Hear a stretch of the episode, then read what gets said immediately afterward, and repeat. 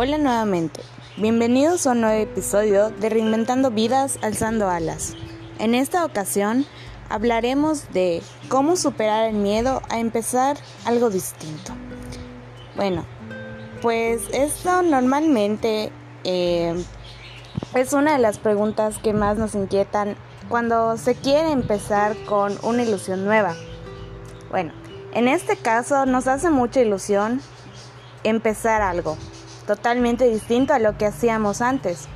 Pero hay un factor llamado miedo, lo cual el miedo, el lo cual el miedo hace que te paralices. Bueno, yo, en, yo les voy a contar una experiencia personal. Eh, yo me atreví a realizar este podcast porque pues decidí eh, de una manera u otra decidí expresar todo lo que sentía, mis sentimientos más bien.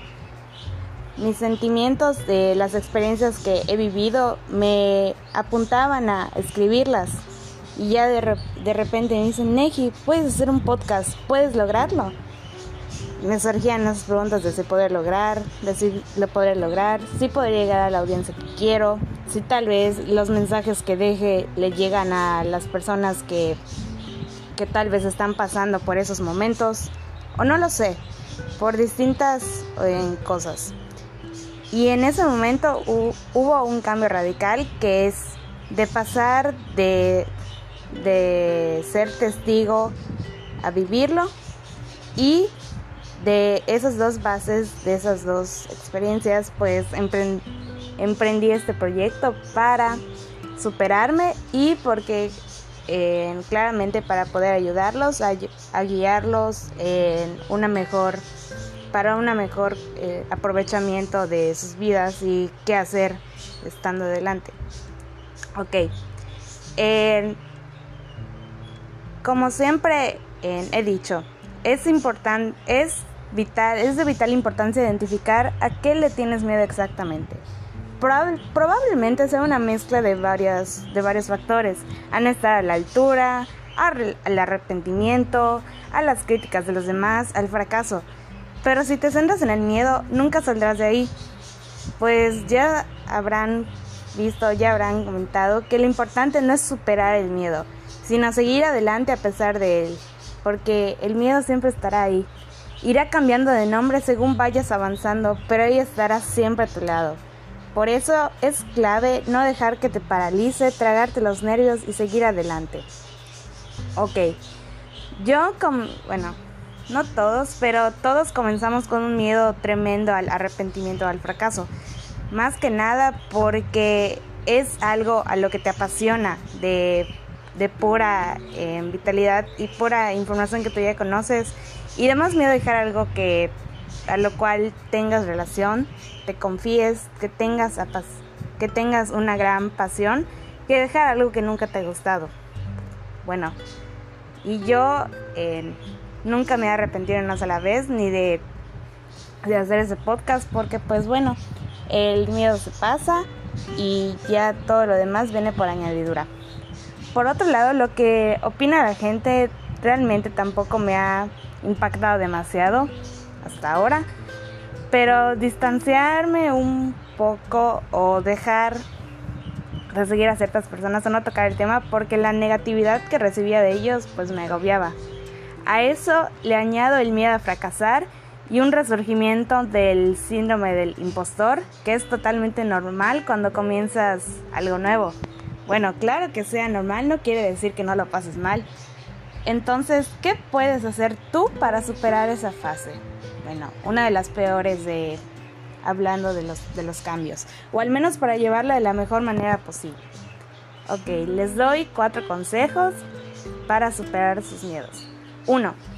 Ten bien claras las razones por las que haces el cambio, o al menos fíjenselas como un motor. Eh, bueno, para realizar lo que de verdad te apasiona, para tener el estilo de vida que siempre has querido, lo, piensa en una motivación. No sé, por ejemplo, que yo con este podcast puedo ayudarlos y así seguir convirtiéndose en una, un mejor aprovechamiento de los momentos que pasen para, para demostrarse igual a ustedes mismos que pueden resurgir que pueden basarse de diferentes grabaciones diferentes herramientas para mejorar esos momentos. Y no subestimen el poder de un buen porqué, porque así el miedo a arrepentirse no, no les afectará tanto porque sabrán qué es lo de qué es lo que de verdad quieren. 2. Pruébenlo antes de lanzarse. Una de las razones del miedo y la incertidumbre suele ser la falta de información. Así que una de sus tareas es tener toda la información posible sobre lo que quieres hacer, porque una cosa es lo que crees y otra vez es muy que es muy distinta a la realidad. Bueno, tener la máxima información y haberlo probado disminuye muchísimo, pero muchísimo la angustia. No tienen por qué lanzarse a la piscina de buenas a primeras, porque puedes meter un dedo en el agua primero para hacerte una idea. 3. No le des demasiadas vueltas. Está bien considerarlo seriamente, pero llega un momento en que tienes que arriesgarte o seguir en ese limbo de miedos y creencias limitantes que se, que se autoalimentan. Si tienes claras tus razones, tienes suficiente información y estás deseando hacerlo, como diría Luis Miguel, decídete. En mi caso, después de dar una que otra vuelta, hablarlo y practicarlo, decidí lanzarme al ruedo porque ya estaba porque yo estaba cansada de no expresarlo.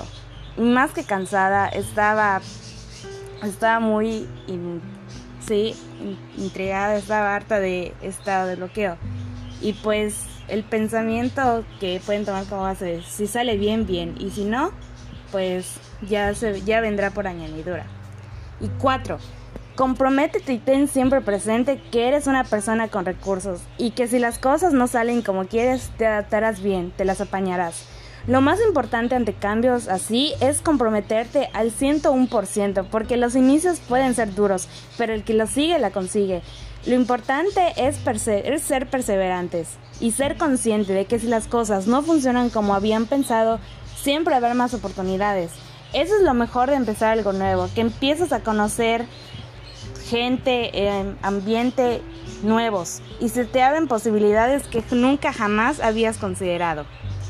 Ya cuando te lanzas a hacer lo que de verdad quieres, al menos en ese momento lo que quieres puede ir cambiando. La satisfacción de haberlo intentado supera con creces el miedo a perder algo.